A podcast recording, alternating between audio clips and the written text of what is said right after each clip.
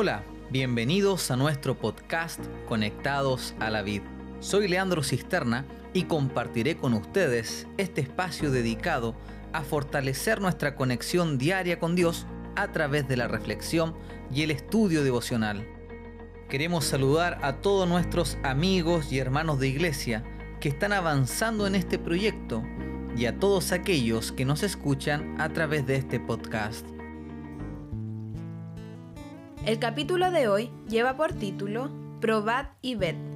Hoy vamos a hablar sobre la tesis número 47, la cual sostiene, la justificación por la fe constituye una experiencia, no solo una teoría.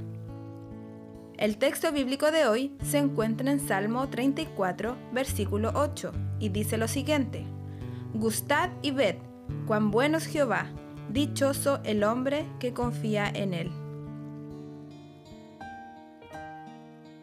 A continuación compartiremos unas lecciones interesantes. Hoy damos inicio a una nueva sección titulada La relación. El propósito de la tesis de hoy es enfatizar que cuando hablamos de nuestra relación con Cristo, la experiencia o la práctica son más importantes que la teoría. ¿Te ha tocado alguna vez cocinar? Antiguamente existían los grandes libros de recetas. Hoy, gracias a la tecnología, podemos encontrar videos de cocina en internet. Pero cuando preparas un plato delicioso, llegas a la conclusión que lo más importante es degustarlo. No sirve de mucho la receta o el video que tú veas si lo que has preparado no te gusta.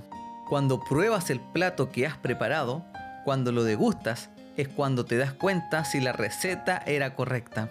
La experiencia está por sobre la teoría y en el terreno espiritual esta no es una excepción. Lamentablemente muchos cristianos se han conformado con saber acerca de Dios, con abrir sus Biblias para aprender alguna información acerca de Él. Pero no basta solo con saber, debemos conocerlo. Y ese conocimiento es vivencial, es una relación real que debemos experimentar.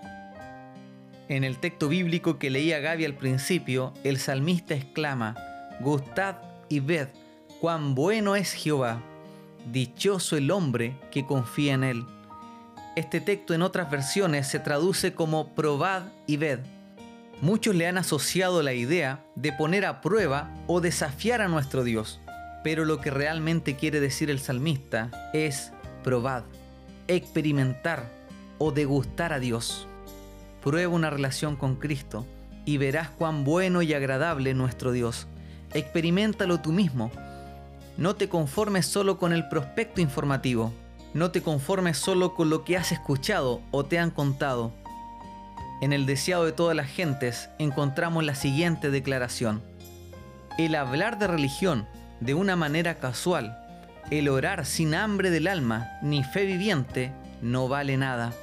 Una fe nominal en Cristo que le acepta simplemente como Salvador del mundo no puede traer sanidad al alma. La fe salvadora no es un mero asentimiento intelectual a la verdad. El que aguarda hasta tener un conocimiento completo antes de querer ejercer fe, no puede recibir bendición de Dios. No es suficiente creer acerca de Cristo, debemos creer en Él. La única fe que nos beneficiará es la que le acepta a Él como Salvador personal que nos pone en posición de sus méritos. Qué tremenda es esta cita. Si te das cuenta, la teoría religiosa no tiene ningún valor. ¿De qué me sirve saber todo sobre la oración si no dedico tiempo a orar?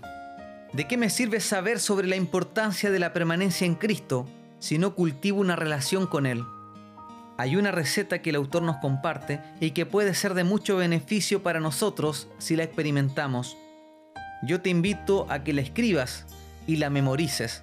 Dice así, tome tiempo a solas al comienzo de cada día para buscar a Jesús mediante la oración y el estudio de su palabra. Si queremos conocer a Cristo, debemos dedicar tiempo a relacionarnos con Él. Durante los próximos días vamos a profundizar en las herramientas prácticas que Dios nos entregó para fortalecer nuestro relacionamiento con Él. Me despido. y te dejo invitado a continuar con tus estudios devocionales. También te invito a participar de nuestra cadena de oración todos los días a las 7 de la mañana y también a las 7 de la tarde. Recuerda que estamos orando por tres motivos. En primer lugar, por el derramamiento del Espíritu Santo en nuestras vidas. En segundo lugar, por aquellas personas que se han visto afectadas por esta pandemia mundial. Y en tercer lugar, estamos orando por aquellas personas que aún no han tenido el privilegio de conocer el amor del Padre. Finalmente te invito a suscribirte o a seguir nuestro podcast, el cual está disponible en las plataformas más populares. No olvides compartirlo con tus amigos para que más personas sean bendecidas con este material. Nos encontramos nuevamente mañana para el repaso de la tesis número 48.